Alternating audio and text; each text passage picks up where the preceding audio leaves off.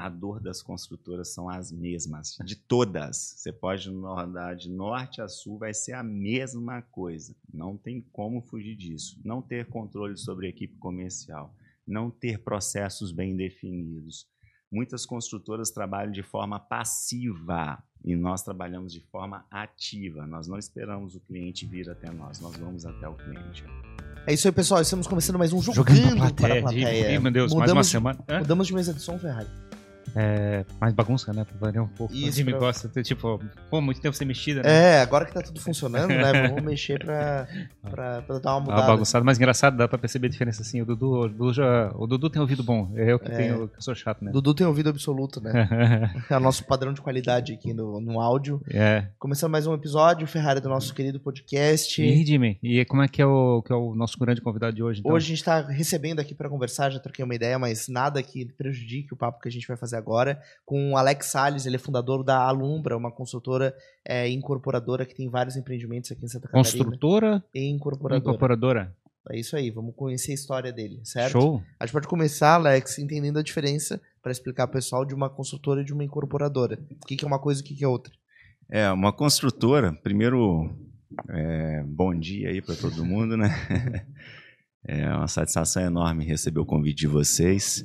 É, uma construtora, ela constrói e a incorporadora, ela incorpora. Quando você tem a construtora e a incorporadora, você faz os dois ao mesmo tempo dentro de casa. A né? construtora a gente entende como está construindo, tudo bem, mas a Isso. incorporadora quer dizer o quê? A incorporadora, você faz a incorporação de um empreendimento. Tu pega o terreno sem projeto nenhum, desde a unificação dele, projeto, concepção, aprovação, até a incorporação do empreendimento, que permite que, que esse empreendimento seja lançado para o mercado. Então, a incorporadora, ela tem um terreno, o que, que é incorporar um empreendimento? É construir o projeto de como ele vai ser naquele terreno? Na verdade, a incorporação é o que permite né, é, você colocar para o mercado, para a venda daquele empreendimento. É, uma termi- é um termo legal? É, é um termo legal, é porque existe dois termos, né? Fazer uma obra por administração, onde você tem vários sócios dentro de uma SPE, vamos dizer assim. Tu abre uma empresa para construir um para empreendimento? construir, só que todos os, os, os compradores ele entram dentro dessa SPE Como e- sócio. como Uhum. sócio, e aí é uma obra por administração. E quando tu incorpora, tu está individualizando todas as matrículas e o cliente ele entra num fluxo de pagamento da construtora, Entendi. entendeu? Ele compra uma fração daquele empreendimento. é, ele compra uma unidade daquele Uhum. empreendimento. É, nós afetamos o patrimônio. O patrimônio é. Não sei se vocês lembram aquele caso da Incol, que quebrou e tal, tal, pegava dinheiro, jogava de uma obra para outra, criando uma bola de neve. Sim, assim, pagava uma obra com o dinheiro da anterior e Isso, assim. E aí acabou fazendo uma bola de neve e quebrando. Uhum. Então, quando a gente afeta o patrimônio, a gente não consegue tirar dinheiro de uma obra, daquela SPE, e transferir para outras obras. Todos os recursos que entram para aquela determinada obra são utilizados para aquela obra específica. Então, é uma segurança a mais, tanto para quem investe, como permutante ou qualquer coisa do gênero, para a construtora que está construindo e para o cliente final. Né? Então, a minha dica aí para quem é investidor do mercado, sempre procura investir em construtoras que afetam o patrimônio, que vai ter uma segurança a mais, com certeza. Isso é uma obrigação? Não é uma obrigação? Não é, mas tem um benefício do governo. Aí você paga só 4% de imposto né, sobre. Entendi. O governo incentiva isso. Incentiva. E como é que começou a tua história, assim? Tu não é daqui de, de Santa Catarina? Cara, eu sou mineiro, né? É, meus pais se separaram, eu ainda era muito De jovem. que cidade? Onde... Muito jovem, não, né? Era criança ainda. Vale do Aço ali, Vale do. Coronel Fabriciano. Eu nasci, mas morei em Patinga durante o período. Meus Legal. pais se separaram. Minha mãe foi morar no Espírito Santo, meus avós já estavam morando lá. E é uma história muito engraçada, porque eu fui criado parte da infância com a minha avó, né? 15 dias minha mãe ficava na loja que ela tinha, ela sempre foi comerciante, é, em Coronel Fabriciano, e 15 dias voltava para o Espírito Santo para tomar conta de mim e dos meus irmãos. Eram, somos em três irmãos, né? E aí, na periferia, aquela coisa com a vontade de crescer, de Em sair Vitória daí. mesmo? Vila Velha? Vila Velha. Vila Velha. É, querendo sair daquilo, né? É, e eu pensava assim, pô, como é que eu vou sair dessa região e dessa vida que eu levo aqui poder trilhar um outro caminho nesse mundo aí, né? Queria outra coisa para tua vida. Queria. E, cara, eu comecei vendendo bolo numa fábrica de roupa do lado da casa da minha mãe é, para comprar uma bike que ela não tinha condições de me dar na ocasião, né? Vender bolo? Bolo. E Quem aí, fazia o bolo? Eu. Fazia bolo. Pedi ela. Não pra... dava o bolo na galera, né? Só vende o bolo. Pedia ela para me ensinar, comprava aqueles bolos de caixinha no supermercado, chegava em casa, fácil pra caralho, né? Sim. Ovo, água quente, leite. Isso, isso daí. Batia ali, botava no forno, tava pronto. E aí, isso no café da tarde. Eu vi que eu tinha que vender bolo pra caramba para conseguir comprar essa bike. Uhum. Falei, pô, preciso inventar uma outra coisa, porque senão vou demorar mais E tempo. era fácil vender, não? Era, porque a fábrica tinha uns 100 funcionários lá do lado, aí eu vinha com a cardenetinha e vendia fiado. Todo mês eu ia lá cobrar o pessoal para me pagar. Sim, o e... que, que, é a crueldade do é o cheiro? Será que a pessoa está com fome, barriga roncando e aparece é, aquele cheirinho café do bolo? da tarde tinha o intervalo, o intervalo, intervalo, deles, aí, porra, certo, com um bolinho ali o pessoal ia acabar comprando. E aí eu comecei a fazer chup-chup também, o uhum. famoso sacolé. Sim para vender na hora do almoço. Aí eu consegui complementar a renda e claro. acelerar o processo da bike. E aí. como é que como é que é vender, tipo, tudo bem, eu acho que tá todo mundo desesperado para pegar um bolinho, uma coisa parecida, mas tu era um cara que ficava empurrando aquele negócio, chegar assim, assim, olha, bolo, não sei o quê, ou todo chegar o pessoal lá em cima. Eu era, pô, tinha, sei lá, 8, 9 anos de idade, o chup-chup eu colocava um, uma caixa de isopor, todo o chup-chup lá dentro, e com a cadernetinha ficava ali, o pessoal pedia, fila. comprava, fila, comprava. E no final do mês eu cobrava. Quem não queria pagar ali na hora, podia pagar fiado. Sim. Mas eu ia cobrava mesmo. Claro, quebrava as pernas cara. Se ia não me pagasse, o problema seria grande. Já era, já era bem ativo em relação a isso. E foi uma experiência incrível para mim, né? O único arrependimento que eu tenho é que depois que eu consegui comprar a bike, fui empinar ela, caí no buraco, me arrebentei inteiro, tive que vender a bike um mês depois que eu tinha comprado. Falei, porra, Mas foi muito Faz legal. Parte do jogo. Faz parte a bike veio toda do bolo e do chup chup? Veio. Minha mãe teve que complementar um ah. dinheirinho, né? Mas lá no Natal tava lá a surpresa para mim do jeito que eu queria. A bike, porra, maravilhosa. Pena que eu não soube administrar as minhas andanças. é legal a experiência de chegar e fazer alguma coisa, construir alguma coisa é, pequeno ainda, né? Porque a gente Sim. hoje em dia tem muito. Os adolescentes não têm a menor noção né, dessa experiência de chegar e construir alguma coisa. Ah, não sabe. E eu tento passar isso para minha filha, né? Ela fala assim: ah, papai, eu quero ir para Disney. Ó, oh, filha, nós vamos para Disney, mas no verão não vamos vender chup-chup na praia de você.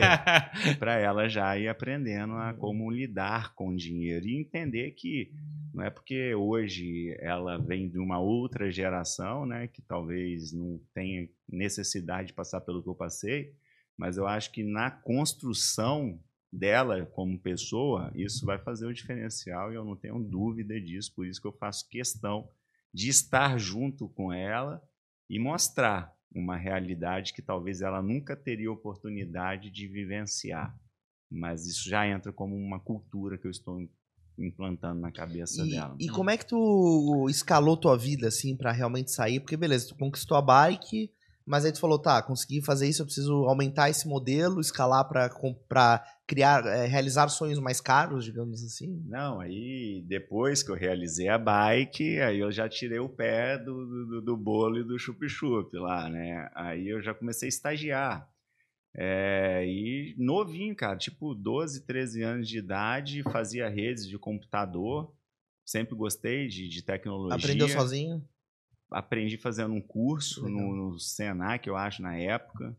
É, e aí tinha um amigo da minha tia que me contratou como estagiário dele, só que o cara fazia cabeamento de supermercados. E Ficar nas... limpando o cabo, lá vem a corzinha amarelo, isso, verdinho, Isso, é isso aí, exatamente branquinho. isso e nos supermercados, né? Então, nas férias, virava a noite trabalhando e minha mãe me apoiava. Então, subia, passava cabeamento em cima, em andaime, e novinho, e limpando o cabo, e programando a rede. Então, e depois logo eu fui, minha tia arrumou um emprego para mim na prefeitura de Vila Velha. Fui motorista, cara, de, na prefeitura de Vila Velha. Até a ambulância cheguei a dirigir Sério? lá. É, foi muito legal. O motorista ele acompanha muito da, do, do que tá acontecendo, Sim. né, cara? Imagina. Dirigir aquelas Kombi com Sim. fogo no volante de mim. Eu tinha 18 anos, tinha acabado de tirar a carteira, eu tava Tinha que dar cinco voltas pra Kombi, entrar na é. rua. Né? É, depois disso, fui para a assessoria de um vereador.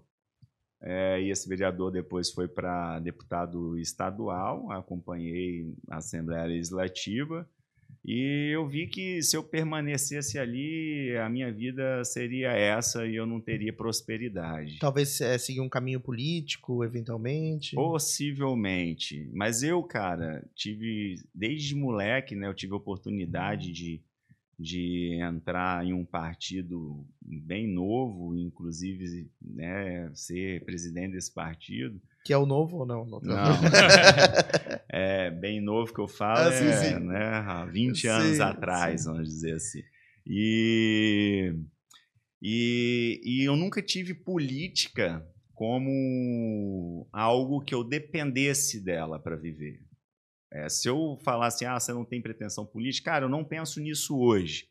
Mas se eu fosse me envolver na política, seria sem depender dela. Entendi. Depois de ter conquistado tudo na vida para não se corromper, porque eu não me corrompo. Então nada vai me fazer me corromper. Então eu estruturo a minha vida. Depois que eu tiver com ela 100% estruturada, posso pensar num caminho político, Sim. mas sem depender de política para viver. É assim que eu penso sobre política. É, um raciocínio que faz sentido, porque na verdade, se você enxerga na política uma forma de estruturar a tua vida financeiramente, naturalmente a tendência de ceder a ofertas duvidosas vai existir, né? É isso aí. Então o ideal é que é, ou os políticos fossem pessoas que não tivessem é, necessidade de construção financeira, porque já estivessem estabelecidos, ou que não tivessem essa pretensão olhando para a vida pública, né? Pelo Com menos. certeza, né? Mas eu acho que não vale nem a pena a gente entrar Sim. nesse assunto aqui de política. É, Aí, após isso, eu fui para Belo Horizonte. Meu irmão tinha acabado de separar. É um cara que me ajudou pra caramba. Cara, esse cara me emprestou cartão de crédito dele, eu não tinha condições. Né? Depois me emprestou o carro para eu poder trabalhar como corretor de imóveis em Belo Horizonte. Três meses que eu estava numa imobiliária, numa rede de imobiliárias, me mandaram embora falando que eu não tinha perfil para o mercado imobiliário. E eu fiquei puto com isso, né? Eu falei, porra, como assim eu não tenho perfil? E eu transformei aquilo em força de vontade, o não que eu estava recebendo naquele momento, de mostrar que era possível e que eu poderia ir muito além. Só que eu não imaginava onde eu poderia chegar. Mas eu sempre acreditei em mim. E fui pedir emprego na Brasil Brooklyn, que era o maior grupo da América Latina na ocasião. E eu lembro até hoje, desceu a coordenadora lá de RH, gostou de mim, já chamou um gestor para entrevistar. No outro dia eu já estava empregado na Brasil Brooks. No meu primeiro mês foram ali seis apartamentos e um, e um carro de premiação. Aí começou a minha história no mercado imobiliário é, de Belo Horizonte. Então, durante os três primeiros anos, eu fiquei dentro um universo de 500, 600 corretores entre os primeiros. Sempre vendia em torno de 50, 55 milhões por ano já era um volume grande, isso representava em torno de 40 e poucos apartamentos por ano. Então sempre tive essa média. Teve um momento que eu não precisava mais pegar plantão, fazer plantão pirata, colocar faixa na, na, na cidade inteira. Cara, tem uma história engraçada que nesse primeiro mês nós fizemos a pintura. Lá em Belo Horizonte tem o. Descendo na Avenida Nossa Senhora do Carmo, tem é, um Ponteio Lar Shopping. E na frente do Ponteio Lar Shopping tem um morro gigante que você vê a 7 km de distância. Contratamos um pintor para fazer rapel e escrever na pedra: lançamento, 2 e 3 suítes, melhor preço de metro quadrado da região e o telefone gigante. Na pedra. Na pedra. Estou falando de uma pintura de 180 metros quadrados. Você via longe pra caramba. Ministério Público atrás de mim, prefeitura. Imagina. Uma confusão. O cara pintou a pedra. Mas rendeu Sim. seis vendas, né? Uhum. Deu certo no final. Então, assim, eu sempre costumo dizer, para quem está começando a vida agora, é, não desistir dela mesmo, né? É, porra, imagine por todas as dificuldades que eu passei se eu tivesse desistido. Eu estaria onde eu estou hoje? Em hipótese nenhuma. Então, antes de qualquer pessoa acreditar em você, acredite em você mesmo. Nem minha mãe, nem minha família acreditava em mim. E hoje eu estou aqui sendo referência não só para minha família, mas para várias outras pessoas que estão me acompanhando aí durante toda essa trajetória. Falar que foi fácil não foi, e vocês vão conhecer essa uhum. história hoje aqui, uhum. né? Depois disso. Só explica um pouquinho uma coisa, tipo, como é que faz venda de apartamento? Como é que faz para fazer. Digamos, vender um bolo, vender um negócio é, uma, é, uma, é um item de consumo, é uma coisa, digamos, que você tenta satisfazer um prazer imediato. Agora, você chegar e ajudar a pessoa a realizar um sonho de vida, coisa parecida, através de uma, de uma, de uma aquisição de um negócio que ele vai ter que ficar por 20, 30 anos, digamos. É uma transição absurda, assim, tipo, uma venda completamente diferente, né? Completamente diferente. Como é que é esse lado de você chegar e construir, digamos, essa história na cabeça da pessoa para que ela fique apaixonada com o projeto, com a ideia do, do apartamento, de ter aquele apartamento? Cara, por muitos anos eu me colocava na posição do cliente. E é um erro clássico de corretor de imóveis. Porque, por exemplo, a minha realidade não é a tua, não é a tua naquele momento. Porra, eu nunca vi um cara dando 200, 300, 400, 500 mil de entrada num apartamento. Na minha cabeça não entrava isso. e aí, porra, como é que eu vendia apartamentos de 600, 700, 1 milhão, 2 milhões? Quando vinha a proposta, eu já me colocava numa situação de, pô, a construtora não vai aceitar, porque estava diferente do fluxo que ela estava sugerindo. E eu ficava com medo de voltar com uma contraproposta e perder a venda. Olha a cabeça uhum. que eu tinha, porque eu não tinha condições de comprar aquele imóvel e me colocava na situação do comprador.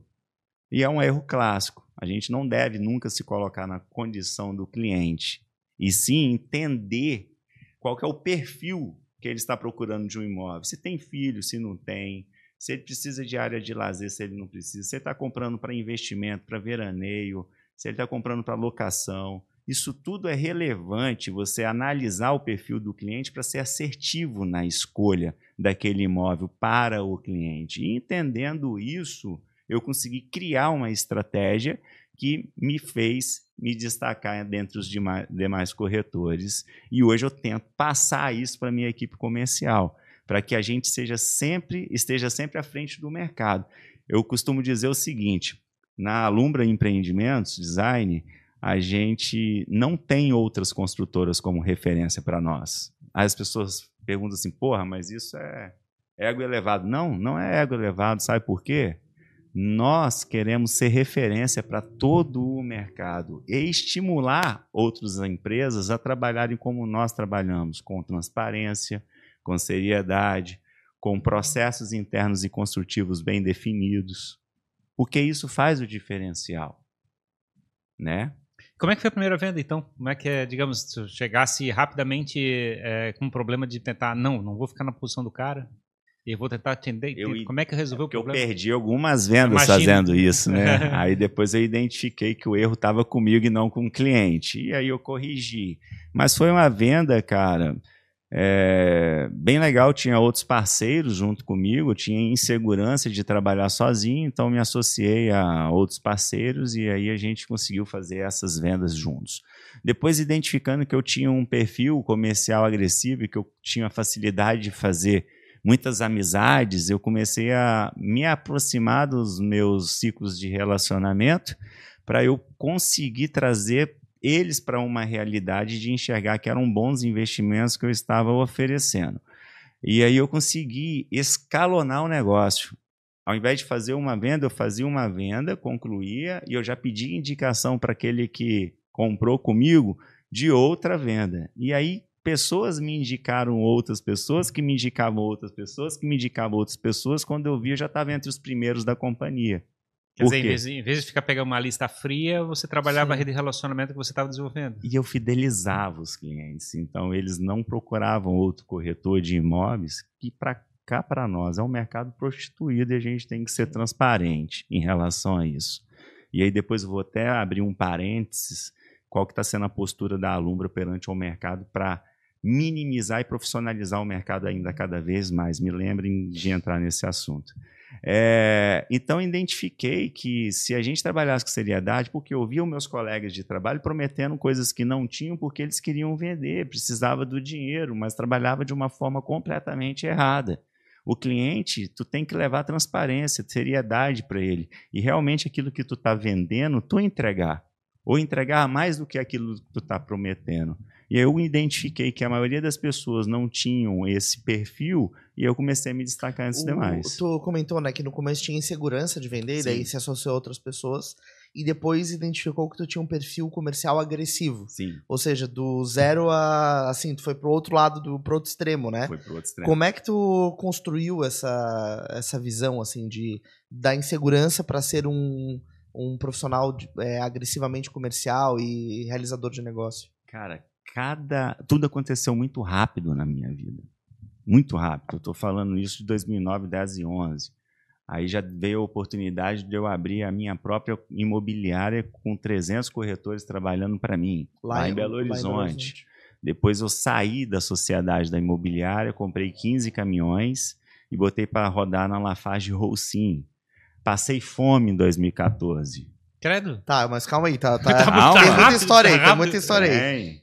Beleza, tu era corretor, ok. Construiu isso, aí decidiu abrir tua própria imobiliária. Decidi aí, abrir. Aí numa sociedade. Com outros sócios. Com outros sócios, aí você tinha lá 300 corretores trabalhando. Sim. Aí, num dado momento, decidiu sair disso. O mercado caiu. Não uhum. sei se vocês lembram daquela crise que teve do mercado imobiliário, que todo mundo se falava de bolha, bolha, bolha. Uhum. Por que, que é, aconteceu isso? O governo ele começou a liberar financiamento. Só que era o seguinte: você constru, construía com dinheiro de banco, então 70% da obra você era financiado, era financiado e 30% você pagava durante o período de obra. Só que, porra, o pessoal esquecia que tinha uma correção que não parava mês a mês de corrigir. Quando chegava na entrega do empreendimento, a dívida do cara era o mesmo valor do que ele pagou o imóvel, vamos dizer assim. E na hora de financiar o imóvel, ele não tinha renda suficiente para entrar no financiamento. E aí o que acontecia? Distrato, voltava à unidade. O que aconteceu? Mais oferta do que demanda. Automaticamente criou-se uma bolha imobiliária. Muitos negócios caíram. Muitos, muitos negócios caíram. Foi o Brasil todo isso aí. Brasil todo. Maioria nas metrópoles, uhum. tá?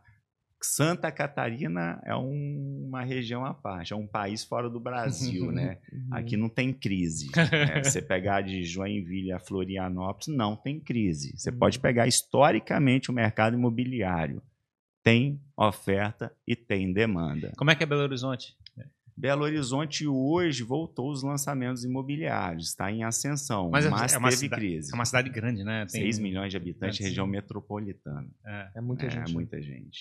E beleza, daí tu, com essa queda do mercado, tu falou, tá, vou sair, vou precisar sair desse mercado e fazer outro negócio. Eu preciso. Saí do mercado, fui para outro negócio, aí eu me associei a um sócio e compramos esses caminhões, botamos para rodar lá Mas sim. da onde que surgiu a história de, de. É uma transportadora? O que, que é? Eu consegui o contrato com a Lafarge, aonde eu o colocava. Que que é a Lafarge? Lafarge Roussin era o maior grupo do mundo. Ela se juntou Lafarge e Roussin e elas fundiram, fizeram a fusão, é, se tornando o maior grupo da América, do, do, mundo mesmo. E eles tinham uma operação de concreto no país, uhum. onde pegava grandes obras, sejam de rodovias ou de empreendimentos em construção, tal, tal. E aí eles contratavam esses caminhões de Betoneira, fornecedores, sim. betoneiras, e eles é, tinham os motoristas dele e pagavam aluguel por aquele equipamento e por metro cúbico bombeado, né? Ah, então, tu, tu na verdade o que tu oferecia para eles era o equipamento. O, o motorista, equipamento. a operação era toda deles. Isso, eu dava manutenção e o equipamento. Eu recebia por isso. Tá. E eu fiquei durante 36 meses, né? Eu consegui um Finame 3,5% na época. É... Só que quando eles fundiram, depois de 24 meses que já estava em operação, e eu estava morando em Pernambuco, morei um ano em Pernambuco. Porque tá, isso era próximo da onde tu estava fazendo os atendimentos? Não, onde tinha os caminhões. Tinha os caminhões. Só que eu meio que tirei um ano sabático, assim, uhum. porque não tinha o que fazer. Era só tava alugado o caminhão eu lá tava alugado, eu tava lá só para ir uma vez por mês lá, só para ver se estava tudo certo, precisava da manutenção e não. Os eu... botões não estão rodando, não? Não rodando, então... E aí eu comprei uma vara de 4,20, sempre gostei muito de pescar, morava de frente para uma ali na Avenida Boa Viagem, Sim. fiz amizade com, com a galera lá de 60, 70 anos de idade, e minha vida era, durante um ano, 4 horas da manhã acordar, atravessar, pegar a minha varinha de 4,20 lá e ficar pescando. Aposentado cara. já. Tipo isso, uma vida de aposentado. E aí é quando veio a fusão, a Lafarge e a Rossim transferiram toda a parte financeira administrativa para a Colômbia e pararam de pagar todo mundo. Que beleza, hein? E aí eu tinha Finame para pagar, que a gente conseguiu segurar durante um período, só que chegou uma hora que acabou o dinheiro. E aí?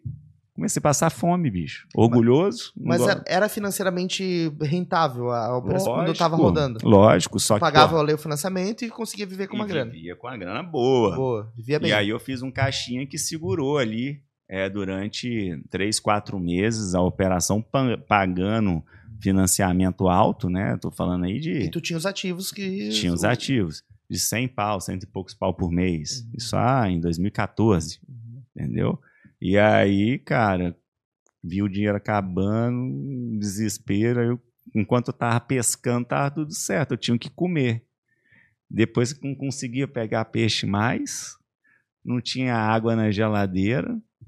Comecei a passar fome mesmo. Fiquei uns dois, três dias sem comer. E aí bateu o desespero. Comecei Acabou totalmente o dinheiro. Totalmente. Comecei a catar moeda dentro de, do apartamento, assim, aquele desespero. Achei 90 centavos, nunca esqueço disso até hoje, cara. Fui correndo, porque eu tava fraco. Eu fiquei com medo de não conseguir chegar no supermercado, só para vocês terem ideia. Fui correndo pro mercado, comprei tudo de miojo, levei para casa e foi o miojo mais gostoso que comi na minha vida até hoje. E eu acho que nada vai ser mais gostoso que aquele miojo. Sim. Porque eu vi ali no fundo do poço, ajoelhei na beira da cama, e desafiei Deus. Falei, não é possível, será que eu vou viver assim o resto da vida? Se o Senhor existe mesmo, então você me prova. Uhum. Mas o que, que por que que tu desistisse completamente de tentar né, quer fazer algumas vendas de imóveis ou coisa parecida? Eu fiquei Podia fora ter voltado a ser corretor, talvez. É, ou pelo menos ficar meio de hobby, sei lá. Eu fiquei, eu fiquei fora do mercado por dois anos, né? Focado no, nos caminhões. Eu realmente acreditava que eu teria um futuro melhor operando, né? Porque, porra, querendo ou não, dava dinheiro o negócio. Parece um negócio interessante, né? Sim. Tu estava sendo remunerado pelo risco que tu estava correndo, Isso. mas ao mesmo tempo não tinha esforço operacional cotidiano. Ganhava ali. dinheiro e ainda tinha um patrimônio. E pescava. E pescava. e só que quando eles fizeram a fusão, eles cancelaram a operação de concreto no Bora, país e automaticamente fizeram o distrato com a gente. Então eu tinha tudo, mas não tinha nada da noite para o dia. E aí eles pagaram os atrasados. Aí com esse dinheiro eu montei uma consultoria para o mercado imobiliário e aí eu tive 136 clientes dentre construtoras, incorporadoras e imobiliárias no Brasil, Nordeste, Sudeste e Sul.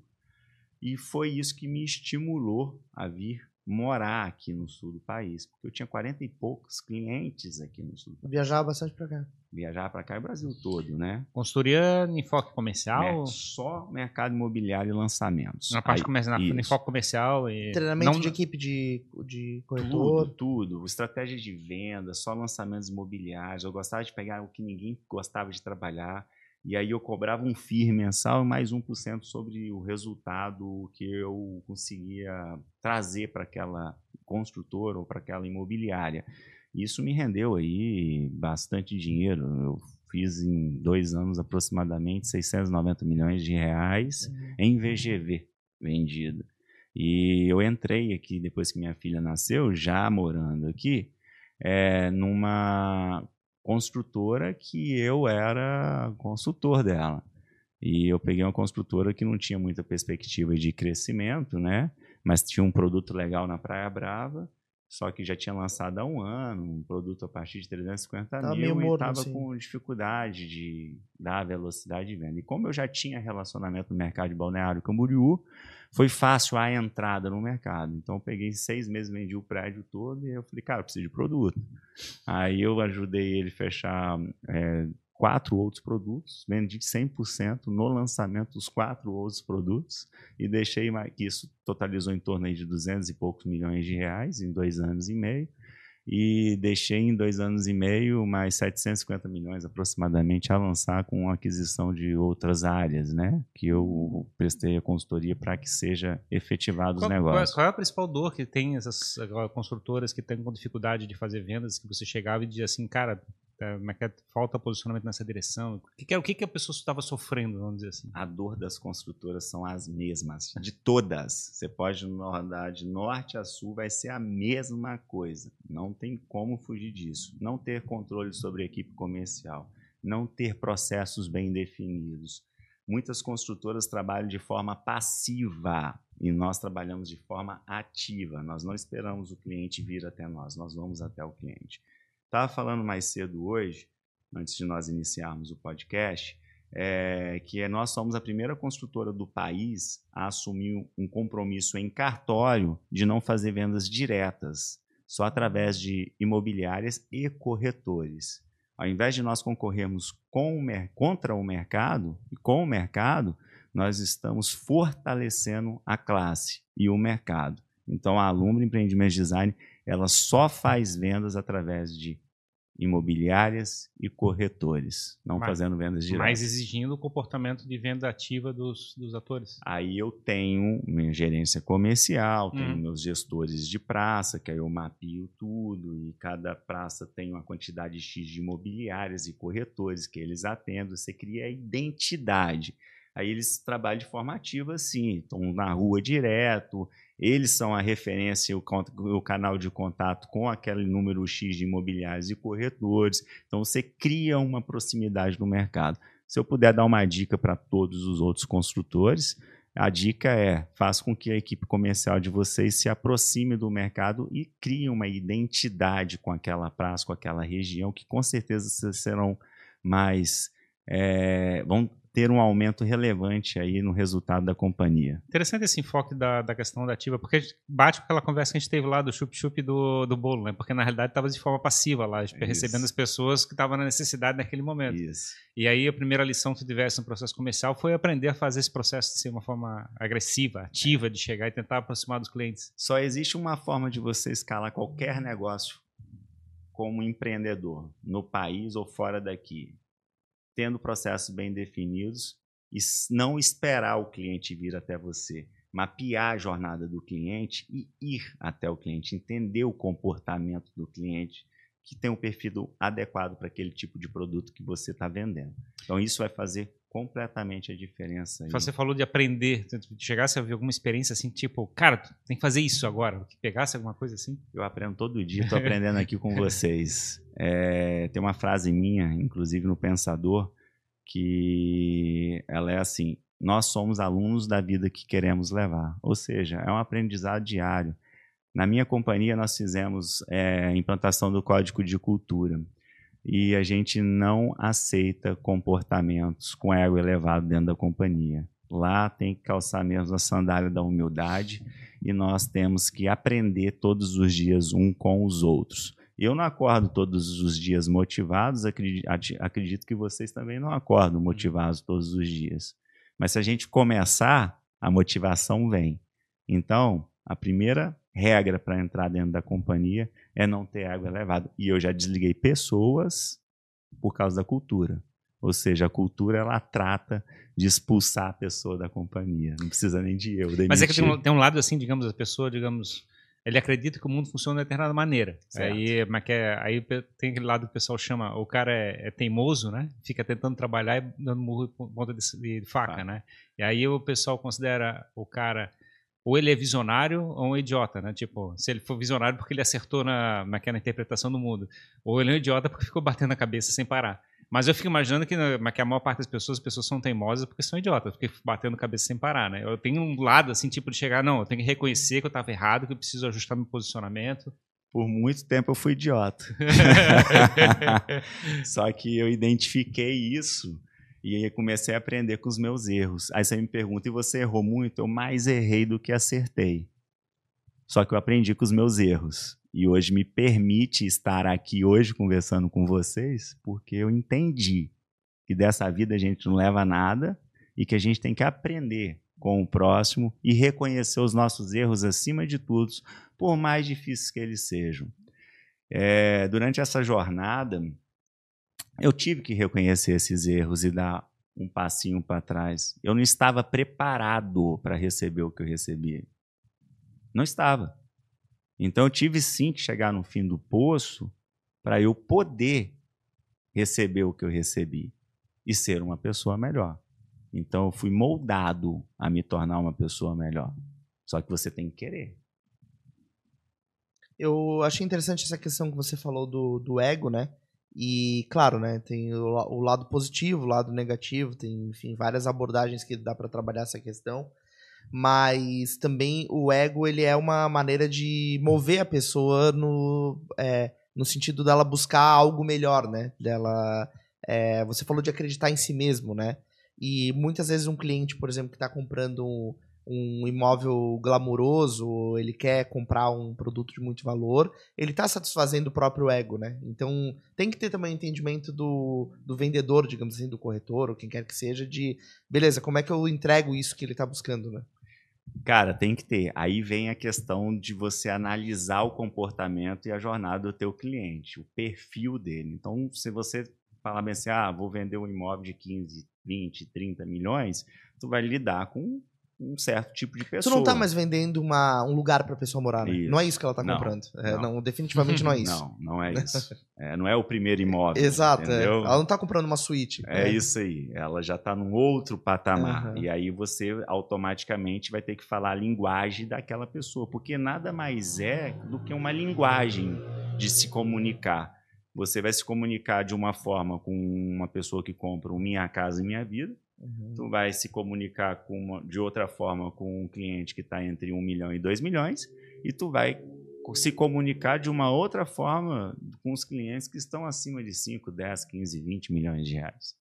Então você tem que saber essa linguagem, porque senão tu vai vender, vai perder venda. Claro. E cara, eu, é uma coisa curiosa. Na minha jornada como corretor, é, eu nunca vendi um imóvel pronto, só lançamento. E, e o meu sonho. Só o sonho só o papel. E além disso, eu não vendi imóveis acima de 2 milhões. Uhum. Engraçado isso. Sim, né? é de repente o nicho, mas você acha que é o nicho que tu escolheu? É o que eu escolhi, é porque eu sabia me comunicar com aquele tipo de perfil. Uhum. E toda vez que eu tentava me comunicar com outro tipo de perfil, eu não era assertivo. Por Abaixo algum momento. Acima disso? Uhum. Abaixo até que ia, mas acima não. Sim. Entendi. Impressionante isso. Eu, mas assim, não tem entendimento. Alguém que compra um imóvel de 2 milhões, o que, que a pessoa está comprando? Porque eu acho que a pessoa ainda está comprando um lugar para morar, assim. Ela não, não transcendeu, assim, absurdamente, né? Depende da região. É. Balneário Camboriú, Florianópolis pois é. ou em Belo Horizonte. Pois é, pois é. Sim, exato, exato, exato. Se for BH, eu vou falar que é o cara está realizando o sonho dele. Sim. Se for aqui, você tem que saber se é para veraneio, para investimento Sim. ou para primeira moradia, que pode uhum. acontecer. Né? Então, tem todos esses tipos de perfis. Geralmente, metrópole não funciona desse jeito. Ou é mais para investimento, ou é primeira moradia, ou é o upgrade que o cara está dando na vida mesmo, comprar um imóvel melhor. Aqui já muda muito, você abre o leque, né? Então você consegue ter muito mais investidor do que morador. Um, um imóvel de 2 milhões em Balneário, assim, para a gente ter um comparativo, ele...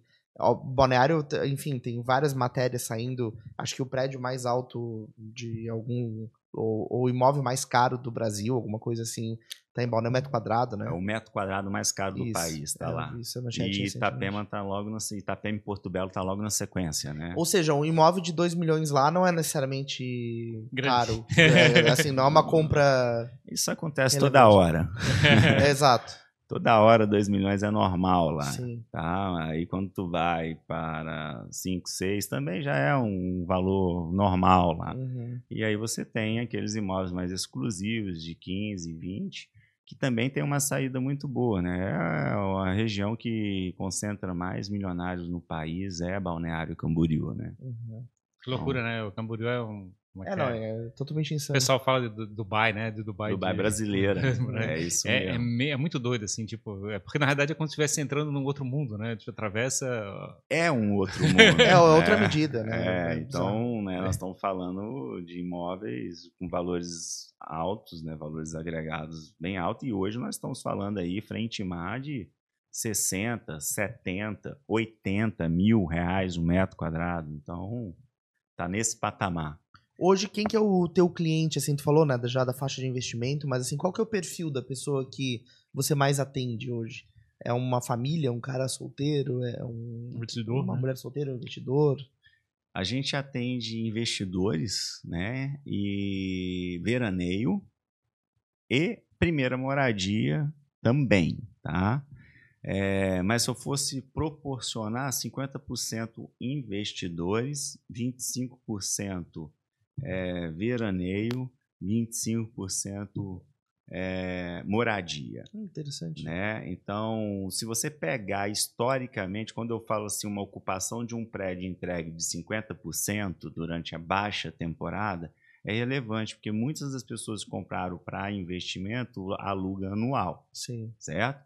Mas você tem full na temporada. Que são as pessoas que compraram para o veraneio, mas que não utilizam durante o ano. Sim. Ou fazem Fica um fechado. Airbnb, enfim. O, quem que é o cliente mais chato? O primeira moradia ou o investidor? O mais... Investidor, só É quer mais preço. É porque Ele imagino quer- que o primeira moradia, o cara tá comprando a coisa mais importante da vida dele naquele momento. Sim. Então, ele quer saber todos os detalhes, ele quer tudo como ele sempre imaginou. O investidor, eu imagino, talvez seja mais desapegado sobre o produto em si, ele quer saber o negócio. Ele quer preço. É. O investidor quer preço, quer saber quanto que vai rentabilizar, quanto que ele vai alugar, qual que é É. a curva de valorização durante o período de Não ano. importa se é a bancada no meio do. Não importa, ele não faz essa análise. Sim. Né? Tem investidor que faz análise. Agora, o primeiro moradia, ele quer de fato enten- entender qual que é o produto, o que, que vai ser entregue, porque é o sonho de vida dele, né? Então isso é muito legal. E, cara, é muito interessante a gente entrar nesse aspecto, e agora eu vou mudar um pouquinho o norte, que a nossa companhia ela tem um propósito de ser o caminho da transformação de vidas. Lembra quando eu desafiei Deus lá atrás? Eu não sei se vocês acreditam em Deus, mas eu acredito em Deus e em uma energia, uma força maior que rege todo esse universo, né? É, e eu fui revelado por um apóstolo que tentaram me destruir a vida inteira e que eu iria é, conquistar tudo que eu sempre quis na vida e que Deus tinha um propósito para mim. E aí, porra, beleza, veio a. Eu fundei a Alumbra com uma vontade de transformar o mundo. Eu realmente acredito que eu vou transformar o mundo, não estou brincando. E nós vamos transformar o mundo. E eu troquei uma ideia com umas pessoas e eles me chamaram de louco. Eu falei, pô, como é que o cara vai montar uma construtora incorporadora com um propósito de doar casas para as famílias que não têm lá através dos imóveis que eles vendem? E a, a Alumbra ela não nasceu para ser uma construtora incorporadora. Ela nasceu com um propósito bem definido, só que eu não tinha conectado ainda com aquela revelação que eu tinha tido lá atrás. Quando eu fundei a Alumbra, ela já nasceu com esse propósito de ser o caminho da transformação de vidas. Então, a cada empreendimento que nós lançamos no município que nós estamos empreendendo, eu destino um percentual da renda do empreendimento à construção de lares para as famílias que não possuem lá. E a gente doa esses lares. O objetivo, de fato, é causar uma, uma impactar vidas, deixar um legado para as próximas gerações, criar um verdadeiro ecossistema. E nós colocamos como meta, até 2030, tirar das ruas 250 famílias, doando lares para essas famílias.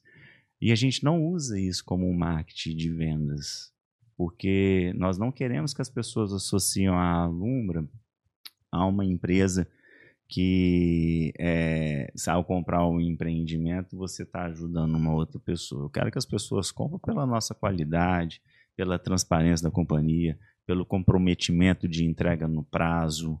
É isso que eu quero. Eu quero que isso seja a tomada de decisão do cliente. E quem se simpatiza com esse bem maior, essa comunidade que nós estamos criando, ao escolher o nosso produto, ok, será bem-vindo. Mas para e pensa comigo. Olha a força que nós temos através de um propósito como esse. Olha quantas pessoas a gente impacta através deste propósito. Porque nós estamos envolvendo os corretores de imóveis a escolher o nosso produto para trabalhar, nós estamos envolvendo os clientes que compraram esse produto, porque através dessas compras nós estamos tendo a oportunidade de transformar a vida de outras pessoas. e toda a cadeia que rege a construção civil. E aqui fica um apelo, inclusive, para outros empresários, empreendedores, que usam nós como experiência para poder causar uma verdadeira transformação no mundo. O grande desafio de fazer uma estratégia de ajudar as pessoas é, digamos, é que tem muita mais demanda de, de pessoas buscando ajuda, né? Então eu, fico imaginando a dificuldade de você chegar e escolher, tá, quem são essas famílias que eu vou poder ajudar, né? Tipo, quem as pessoas que merecem, como é é, é que, é, como é que eu chego e acho essas pessoas que de repente estão precisando de ajuda? Um dos elementos que, que é, precisa, é um dos elementos que a gente é, usa como referência é tipo assim, quem é a pessoa mais próxima, né? Porque eu acho que um dos pontos que a gente sempre fala sobre o sentido de ajudar as pessoas é ajudar as pessoas mais próximas de você, né? Tipo, as famílias estão vivendo naquele mesmo ambiente, coisa parecida. É, como é que define um critério para isso? Não ajudo quem é perto de mim. É a primeira regra. Não. Não. Eu não ajudo pessoas próximas. É, a segunda regra é um projeto de lei que a gente entra na prefeitura. Esse projeto de lei tramita na Câmara Municipal e ali tem várias regras. O município ele destina um terreno para nós, onde nós vamos é, fazer a construção dessas casas. E ali a gente escolhe as famílias junto com a assistência social do município, prezando por não vínculo político. Primeira uhum. regra delas. Segundo, não pode ser o bêbado, o drogado, o cara que bate na mulher, porque nós queremos dar oportunidade para quem realmente merece. Nós não queremos dar oportunidade para bandido. Nós queremos dar oportunidade para quem trabalhou a vida toda e chega em casa desanimado porque nada dá certo na vida dele. Porque eu já passei por isso. Então, chegar com essa missão de entregar essa chave dessa casa e falar: meu amigo, não desista, acredita em você, porque você é capaz de realizar os teus sonhos. Você falou essa é a nossa missão. Você falou projeto de lei. Na realidade, existe uma estrutura da prefeitura para isso? Como é que é? é? O projeto é da Alumbra, uhum. a gente protocola na prefeitura. Ao empreender no município, eu me reúno com o prefeito e falo do propósito da companhia. Uhum. Só que, como eu te falei, é tudo muito transparente, não pode ter vínculo político e nem ser usado como um cabide político para ganha de votos. Por isso que a gente escolhe juntos a família e eu faço questão de ir em loco conhecer as histórias dessas famílias. Dá para figura ajuda ao vou processo em loco. seleção. Sim. Mas mesmo assim é na mesma cidade, teoricamente. Na cidade que eu estou empreendendo. Sim. Hoje o nosso uhum. pro, o, o, piloto foi feito em Porto Belo.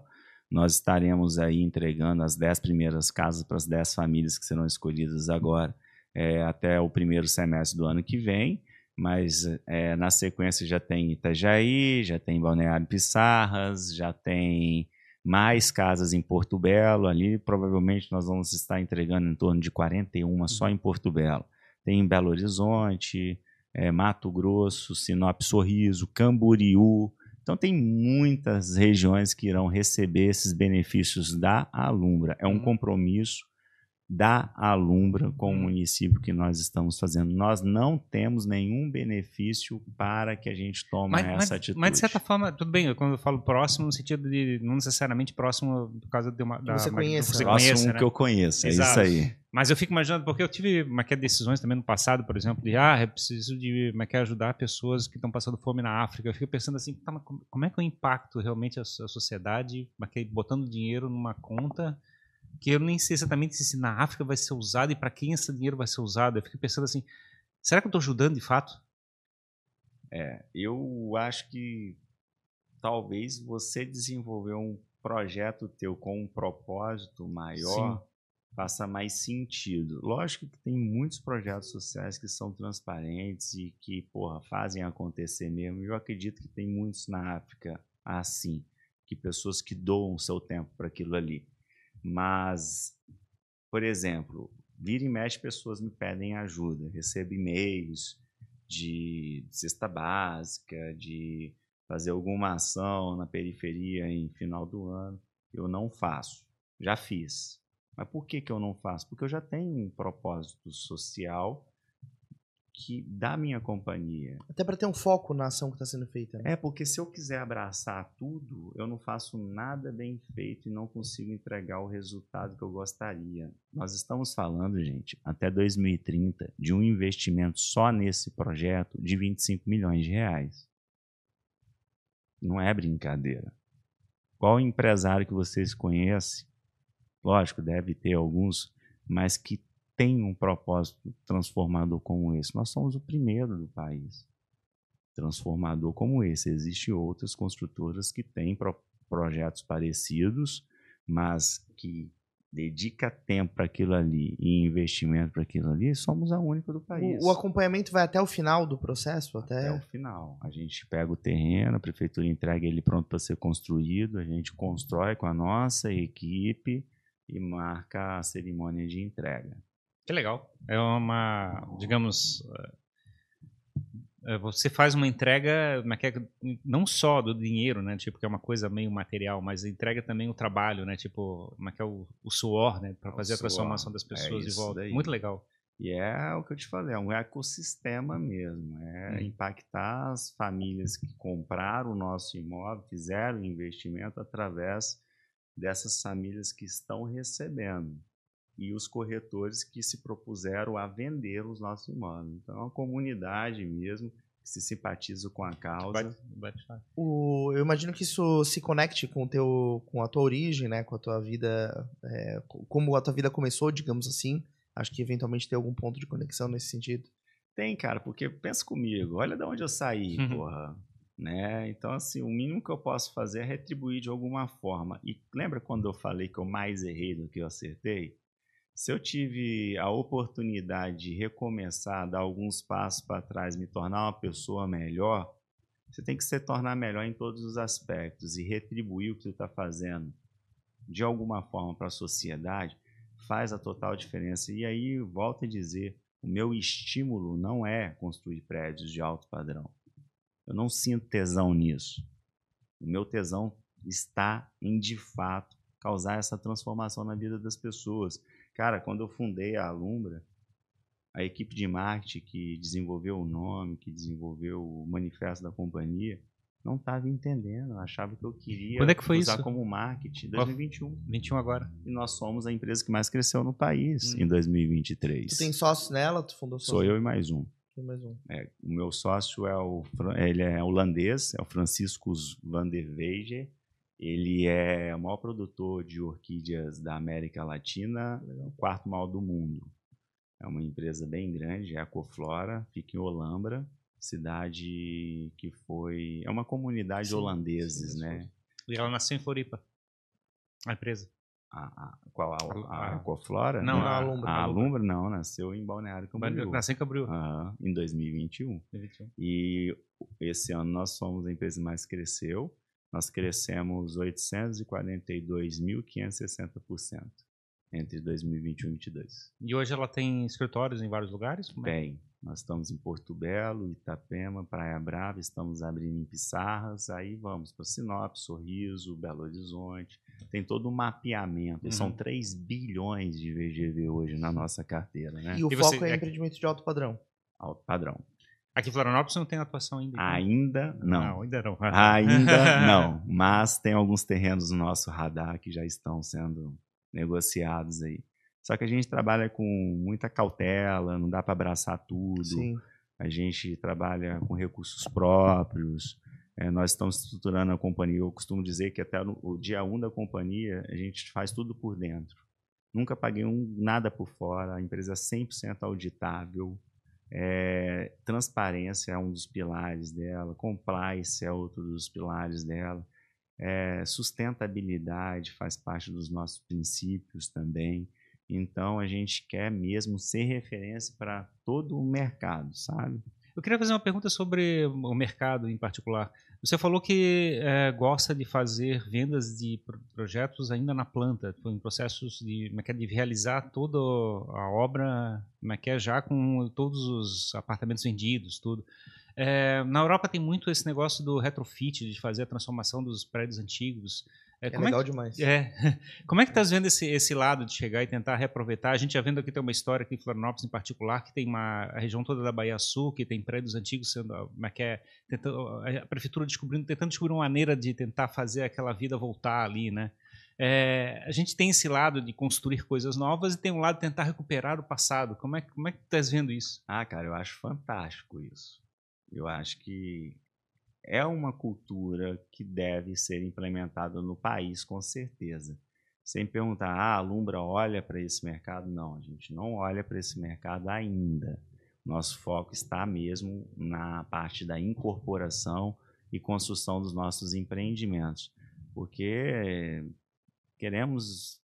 Cara, meu sonho é não estar só no Brasil, é ir para fora do país também e fazer com que esse propósito nosso impacte o máximo de pessoas possíveis. Então não dá para abraçar tudo, mas eu acho um puta do mercado, acho que tem muito mercado para fazer retrofit no país. Nós, porra, eu acho que nosso país inteiro tem muitas construções antigas e que devem ser preservadas para manter é, a história do nosso país, né? E eu tenho certeza que empresas já estão atuando nisso e estão surfando um oceano azul, vamos dizer assim. Não são muitas empresas que estão nesse mercado. Eu não sei, eu tenho uma sensação, parece que as pessoas querem derrubar os prédios para fazer de novo, assim, acho uma... Em Belo, em Belo Horizonte, em Balneário já está acontecendo.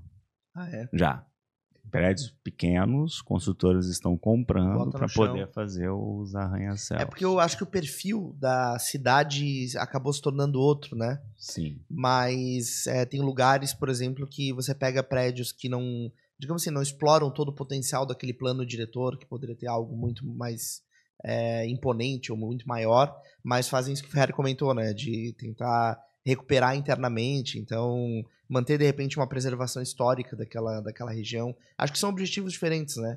Eu não, eu não sei também o, a idade da cidade de Balneário. Não, não... 54 é. anos, se eu não me engano, é muito nova. Muito nova, então realmente também não tem todo esse arcabouço histórico para ter uh, ambientes para serem retrofitados, né? Uhum. Mas, cara, eu sou um, uma pessoa que sou a favor de manter a história sim, não sou a favor de sair demolindo tudo. Por exemplo, tem né, construções antigas, porra. Sim. no Brasil, estou dizendo. Uhum. Então essas construções devem sim. ser preservadas para manter né? a nossa história, não é porque está num, num terreno valioso que nós não vamos manter a história. Não, existe forma, inclusive, de construir prevalecendo a história do empreendimento.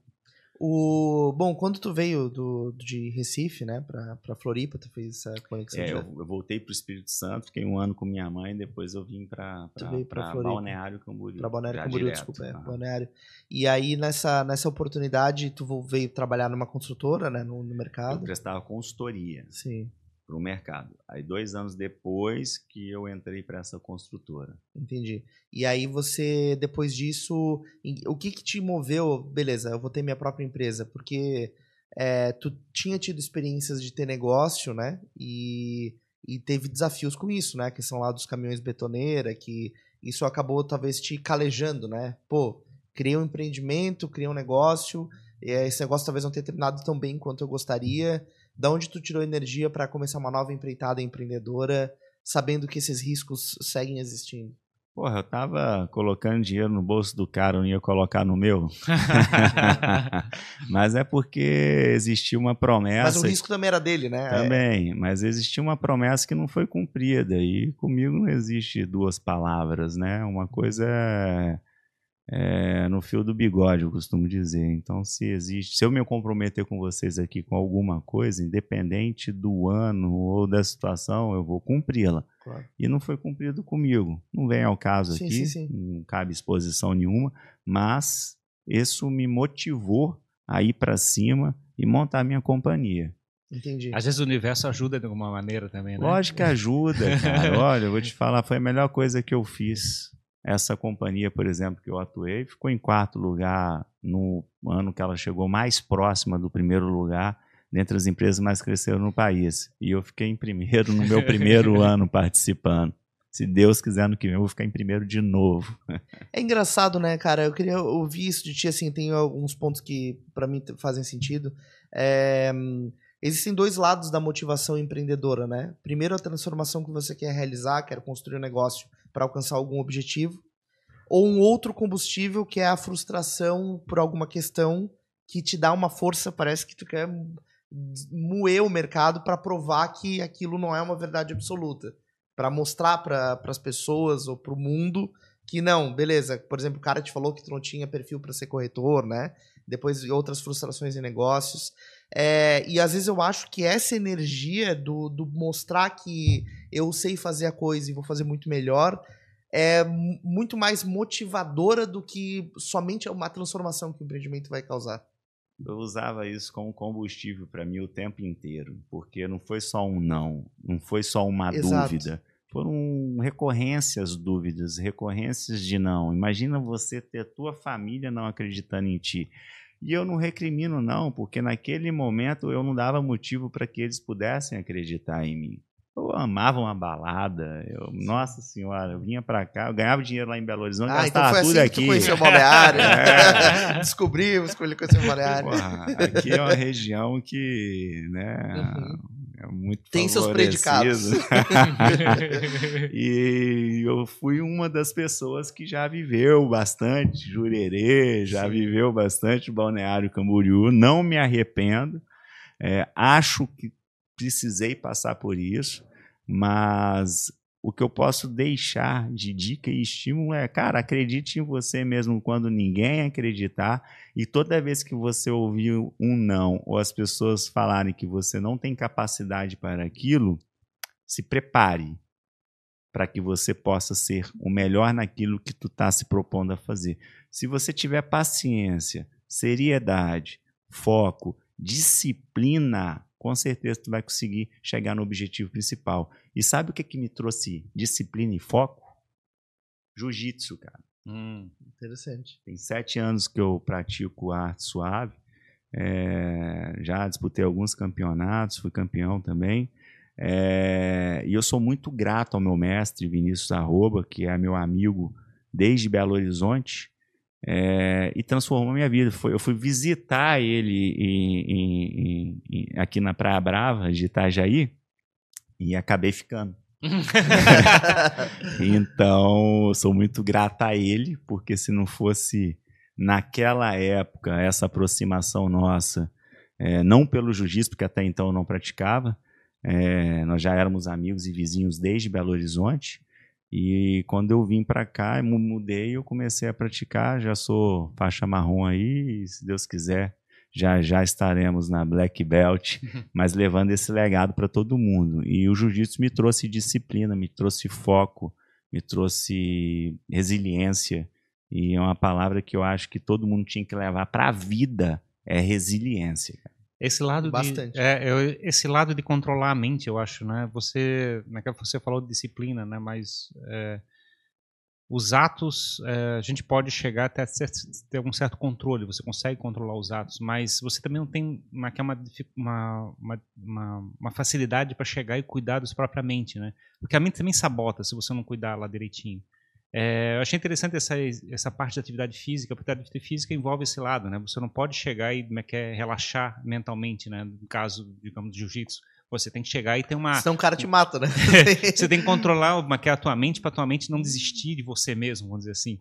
É, cara, eu vou te falar que com o jiu-jitsu eu aprendi a, a enfrentar meus medos, né? Eu, eu era uma pessoa que tinha medos e eu comecei a, após a prática, não só do jiu-jitsu, hoje eu sou praticante de Muay Thai também, tenho meu mestre BH, é, que é um cara que eu tenho bastante carinho e admiração e respeito também. É, a MMA, enfim, eu gosto muito das artes marciais. É, eu aprendi a enfrentar meus medos de frente.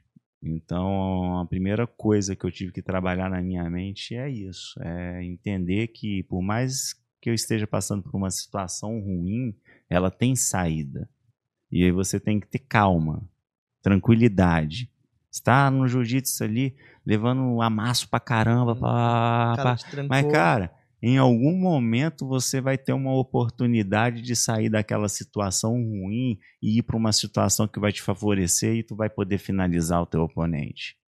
Isso, e... isso o universo traz ou a tua genialidade faz? No universo não traz isso, meu amigo. Você uhum. tem que ter a tranquilidade e estar tá preparado. Se você não tiver tranquilidade para entender o sufoco que tu está passando naquele momento, você lembra que tu falou que a nossa mente sabota? A pior coisa que a gente tem é a nossa mente.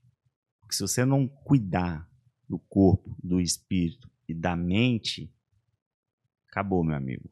E a mente sabota. Não é à toa que a gente tem esse índice altíssimo de suicídio aí. Por quê? Mente. Sabotando o tempo todo as pessoas.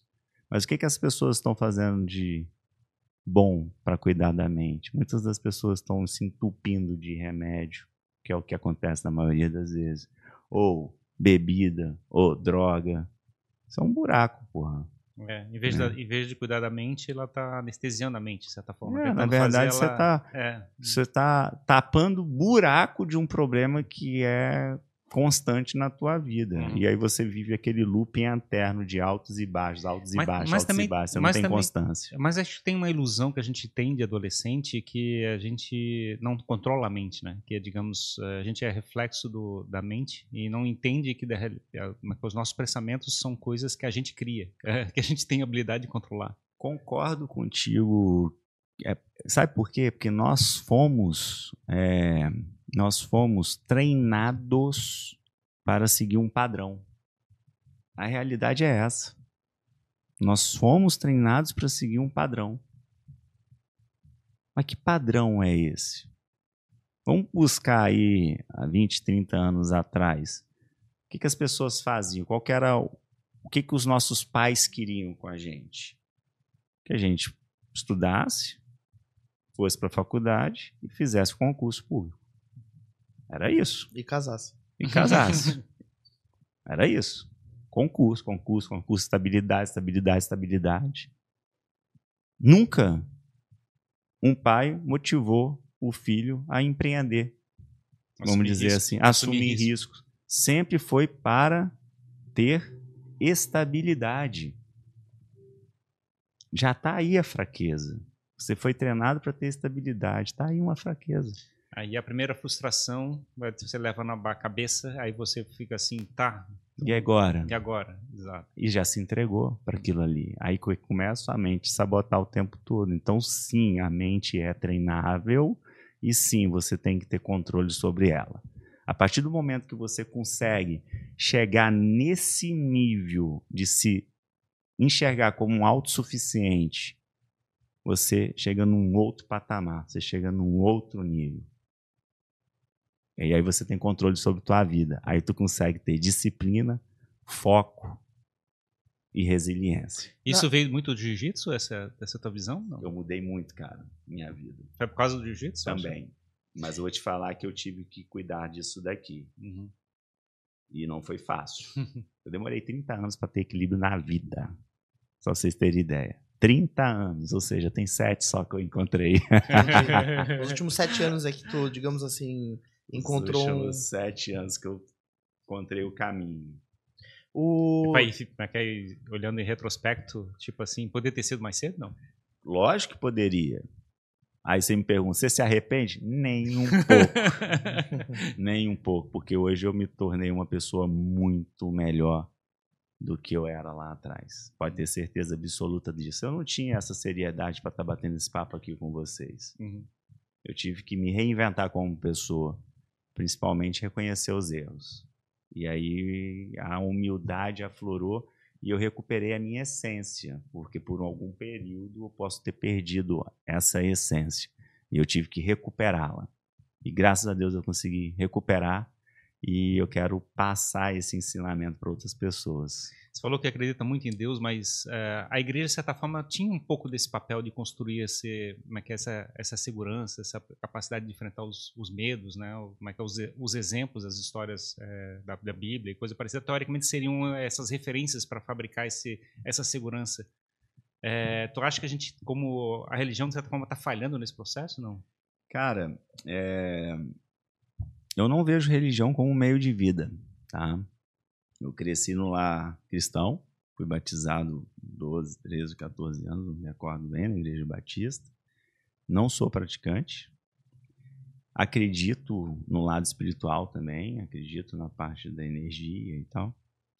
É, mas eu me apego a Deus, né? Então a igreja ela tenta te doutrinar para algumas coisas, Vamos fazer uma analogia juntos, rápida, tá? É... O cara tá todo ferrado na vida, todo. Bebe, fuma, usa droga, só merda. Vai pra igreja. Aí as coisas começam a dar certo para ele. Ele para de beber, para de fumar, para de usar droga. Foi só por causa da igreja que virou a chave na cabeça do cara? Não, foi um motivador. Ele se apegou em alguma coisa para virar a chave na cabeça dele. Tá certo, e tem que fazer isso mesmo. É um estímulo. Aquilo ali trouxe foco, disciplina, resiliência para ele. Deus vai estar sempre acima de qualquer coisa que seja. Mas será que ele conseguiria ter a mesma prosperidade se ele já tivesse largado esses vícios? É uma provocação que a gente tem que analisar. Uhum. Então, assim, eu não acredito em doutrina. Doutrina, você ser doutrinado para aquilo. Tudo que é em excesso faz mal. Se você tomar 20 Tilenol, vai te fazer mal. Se você tomar uma caixa de cerveja, vai te fazer mal. A diferença do veneno para o remédio é a dosagem. Tudo com equilíbrio na vida. A gente tem que cuidar do lado espiritual. É óbvio. Eu acredito em Deus acima de qualquer coisa. Eu não gosto é de fanatismo. Eu acho que ninguém tem que ser fanático, ninguém tem que deixar aquilo sobressair sobre qualquer coisa. É que tem um outro lado da, do lado da religião que é esse lado de controle, né? Ele uhum. tem uma muitas vezes ele é utilizado a religião como sendo uma forma de controle de massas, que a gente até teve uns papos recentes sobre é. essa direção. É, e mas é também do outro lado ele também fabrica as referências é, heróicas que a gente fala, né, da, naquela, naquela Bíblia, coisa parecida, que teoricamente seriam instrumentos para ajudar nesse lado de construção da tua é, armadura é, pessoal, né, vamos dizer assim, uhum. para enfrentar o mundo. É, eu acho um troço engraçado por isso que a gente, de certa forma, falha quando a gente começa a ficar muito focado no lado desse negócio do doutrinamento, né? Tipo, é. Não era para ser assim é. só, né? Não, mas é o que causa a dependência. Né? Então. É, bom até certo ponto, né? É bom E, e depois a pessoa ponto. passa de nível, só que a grande parte das pessoas fica limitada àquele status. É. Não transcende a doutrina da religião, né? A doutrina talvez te puxe de um buraco. Mas depois você precisa seguir. Você não precisa, não pode ficar ali. É, tu precisa transcender isso, né? É. Só que tem gente que vive nessa, nessa limitação. Num buraco ali, é. ele vive cego, vamos e vive dizer cego, assim, não, não tá mais afundado, tá com o espírito mais elevado, mas ela vive naquele trilho, não transcende e tá o trilho. tudo certo. E tá tudo certo, é uma escolha. É uma escolha, tá tudo certo e com Exato. certeza essa pessoa tá trazendo mais pessoas para Deus, que é o objetivo principal. A, até porque eu acredito que transcender a doutrina, transcender a religião traz menos paz do que se manter nela. entendeu? Quanto mais tu eleva teu conhecimento e tua consciência sobre o mundo e sobre as coisas, menos paz tu tem. Tu se torna uma pessoa mais inquieta, porque tu começa a enxergar mais coisas, né? Com certeza. Cara, eu vejo a religião. As pessoas têm que se apegar a alguma coisa, não importa qual a religião que eles vão, se é espírita, se é cristão, se é católico, não importa. Tem que cuidar do espírito, seja em qual doutrina eles quiserem. Só cuidado com o fanatismo. É a única coisa que eu observo. Né? Eu acho que tudo que tem equilíbrio na vida faz sentido. Que a gente poderia associar a cegueira, né? É. Não fique cego, assim. É isso aí. Agora, quando o cara começa a ser cego, é chato, né? Vamos ser sinceros. A gente tá ali na roda de amigos, tal, tal, chega um e só fala daquilo. Pá, pá, uhum. pá, pá, querendo que você tome uma decisão de mudança de vida ali e agora. Exato. Não funciona desse jeito, né? Existe o Espírito Santo que toca na gente e que faz transcender tudo isso. E é isso que, a, que a o... gente é, é, dessa forma que a gente tem que levar a vida leve, com equilíbrio. Eu queria fazer um paralelo, assim. É, é, você comentou que viveu 30 anos sem necessariamente ter foco, sem ter um objetivo expresso, foi vivendo, experimentando a vida. E é natural que em algum momento você se frustrasse, mas você olhava para si mesmo e dizia: Bom, eu não estou me dedicando para construir algo então, se eu estou me frustrando, é uma consequência da minha atitude. Aí você passou nos últimos sete anos a estar focado para construir coisas. O ponto é que, mesmo estando focado para construir coisas, nem sempre elas acontecem. Nem sempre a gente consegue construí-las. Como lidar com a frustração quando você se dedicou para construir alguma coisa, mas ela não necessariamente aconteceu? Você vai mais se frustrar do que ter êxito, cara. Exato. Pode ter certeza disso. Agora, se você não é suficiente ao ponto de sobressair sobre essas frustrações e dar o próximo passo, muito provavelmente tu não vai ter prosperidade na vida. Lembra do não? Onde você está, onde você quer chegar. É um caminho longo, certo? Mas o quanto que você está disposto a pagar o preço para percorrer esse caminho? É exatamente isso que tu está colocando. Tu vai pagar o preço. Não vai ser mil maravilhas. Tu vai ter que passar pelo processo. Tu vai ter que ser preparado para aquilo ali. Tem pessoas que passam a vida inteira em busca de uma oportunidade e ela vem com 50, 60 anos. Tem outras pessoas que começam cedo, assim como eu, levando não, sem desistir e persistindo. Eu nunca tive medo de arriscar. Não é pessoa. Eu era uma pessoa medrosa. Eu não encarava os meus medos de frente. Mas eu tinha coragem para empreender. Eu tinha coragem para tentar fazer dar certo. Tu tem que ter coragem. Pessoas que têm medo de enfrentar algo grandioso, ela não vai ter prosperidade. Muito difícil. E pessoas que têm vontade, que têm força, que não têm medo, precisa dar oportunidade. Mas essa oportunidade ela pode vir em um ou em 50, 60 anos. Você entende que o teu sucesso na corretagem, depois do teu sucesso com os caminhões betoneira, depois do teu sucesso numa construtora e agora abrindo tua construtora, foram todas elas oportunidades? Ou nenhuma delas foi a oportunidade da tua vida? Ou, ou enfim, qual é a tua visão sobre isso? Cara, é, eu aprendi. Como eu falei, eu mais errei do que acertei. E todas essas experiências que eu tive, eu não estava preparado. Todas elas, sem exceção. Hoje eu tenho uma companhia e você pode ter certeza, eu errei pra caralho, desculpa o termo, na empresa que eu atuei passado. Só que o que eu aprendi? Tudo que eu errei ali, que eu via que eles erravam, eu levei diferente para minha companhia. Se tornou um aprendizado. E me fez ser assertivo e sobressair dentre as demais.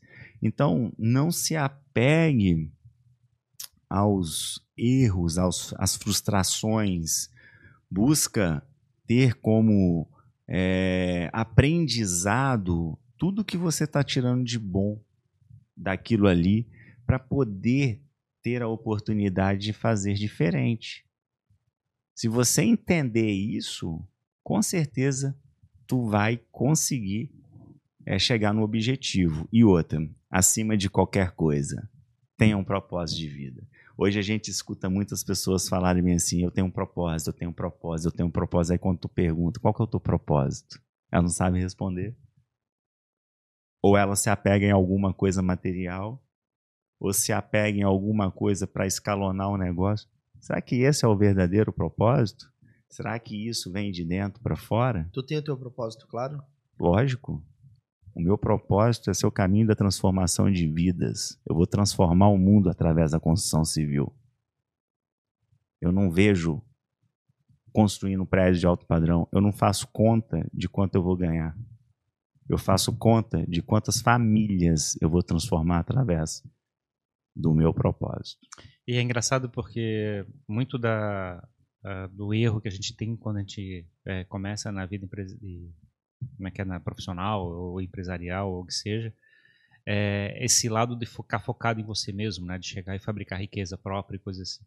E no final das contas a gente acaba descobrindo na prática que a gente, o propósito está sempre associado a como é que você serve as pessoas, como é que você serve a sociedade, como é que você faz uma transformação completa, dizendo assim, na, na realidade eu sou um instrumento para isso. Cara, é isso daí. É seu caminho. Você é o caminho. Você não transforma. Entendeu? Nós, enquanto empreendedores, Nós somos o caminho da transformação. Mas quem transforma, então? quem? Quem compra, quem vende, quem está na cadeia. Você só está sendo a pessoa que está conectando, que você está só mostrando o caminho. Mas quem transforma mesmo esse mundão, essas pessoas, são todas as pessoas que estão no entorno dentro do processo. Hum. Você só é o caminho, mais nada. Você só é o condutor. A gente tem que levar isso para a nossa vida. Falta isso das pessoas. Eu acredito verdadeiramente que é possível transformar o mundo, mas porra, quantas pessoas acreditam assim como eu? Não seria muito mais fácil todos nós nos unirmos dentro, lógico, da nossa perspectiva, da nossa realidade e buscasse se tornar pessoas melhores e aí, quando eu digo isso, não é sobre lado financeiro ou lado de ajudar o próximo, não, mas é o bom dia que tu dá para uma pessoa, é abrir a porta do carro para uma outra pessoa, é ver uma senhora talvez atravessando a rua com dificuldade, você ir ali descer do teu carro, parar o trânsito e ajudar. Faltam pessoas assim no mundo. Quem que se propõe a verdadeiramente fazer isso? E detalhe, sorrir, abraçar. As pessoas não sorriem mais. As pessoas não abraçam umas às outras mais. Às vezes uma pessoa só quer um abraço, às vezes ela quer um sorriso, às vezes ela quer um bom dia. Vai transformar a vida daquela pessoa naquele momento. E aí você transformou o mundo daquela pessoa naquele momento. Quantas pessoas vocês poderiam talvez salvar se tivesse essa atitude? Sim. Porque você não sabe o que está passando por aquela vida naquele momento. Então a gente precisa buscar e resgatar esses valores de fato que a gente se perdeu ao longo do tempo. É, isso mesmo. Show de bola. Show, Jimmy. Baita, baita papo, legal, cara. Pô, bem, bem legal. Acho que a gente caminhou para um lado que tem bastante a ver com, com jogando para a plateia, né? Que, claro, além de conhecer a tua história, o empreendimento em si, mas é buscar essa essência de transformação, né? Tem muitos empreendedores que nos acompanham, pessoas que querem construir negócios ou que já estão construindo, e falta iluminação de caminho, né, nessa, nessa jornada. A gente sabe como é que é. E eu jogando para a plateia quer contribuir um pouquinho, pelo menos sendo um, um flash, né? Um pequeno flash. E no final das contas é fazer a transformação assim. através do conteúdo, né? A gente é. gera um conteúdo que teoricamente vai conseguir atingir algumas pessoas que estão do outro lado dessa câmera e vão dizer assim, pô, eu posso. É. Cara, vocês podem tudo. Só basta vocês acreditarem em si mesmos. É. Se eu pude, vocês não vão poder, porra, sair é. lá da periferia é. de Vila Velha, cara, lá de Coronel Fabriciano. Muita gente não sabe nem aonde fica isso. Mas é a realidade. Acredite, tenha transparência e resiliência. Vai que o mundão é seu e queira transformar a vida das pessoas também e tem um propósito bem definido. Se tiver isso, é só sucesso. Vai embora. Vai embora. É isso aí, show de bola, cara. Me deixa as redes sociais aí para o pessoal te acompanhar, acompanhar a Lumbra. Enfim, ah, com certeza. É arroba Alex Iseflé com Z e com R no final. Vai estar o link aqui na descrição. Show. E arroba Alumbra Empreendimentos Design. Acompanha lá, com certeza vocês vão curtir. Cada vez mais eu tô aparecendo um pouco mais nas redes sociais aí. Show de bola. Show. Obrigado, cara. Obrigado pela vinda. Tá convidado para voltar sempre aí pra gente trocar mais ideias. Pô, show de bola. Eu que agradeço o tempo de vocês e vamos para cima causar essa verdadeira transformação. E na entrega das casas, espero que vocês estejam lá com a gente também. Vamos lá, vamos contar essa história. Beleza? Show de bola. Show de bola. Obrigado a você que acompanhou mais este episódio aqui no Jogando pra Plateia. Se você ainda não está inscrito no nosso canal, faça isso, né? Inscreva-se, ative o sininho aí para ser notificado dos novos episódios. E nós também estamos presentes aí nas principais plataformas de áudio, é, redes sociais aí, Instagram, TikTok, para você consumir rapidamente os melhores trechos dos nossos papos. Agradecer aos nossos apoiadores aqui ao Lid Santa Catarina, ao Danco e ao Davi Pais e Lima, que nos ajudam a viabilizar esse projeto. Muito obrigado e até o próximo episódio. Jogando, Jogando pra plateia, gente. Obrigado, plateia. tchau, tchau. Tchau, tchau.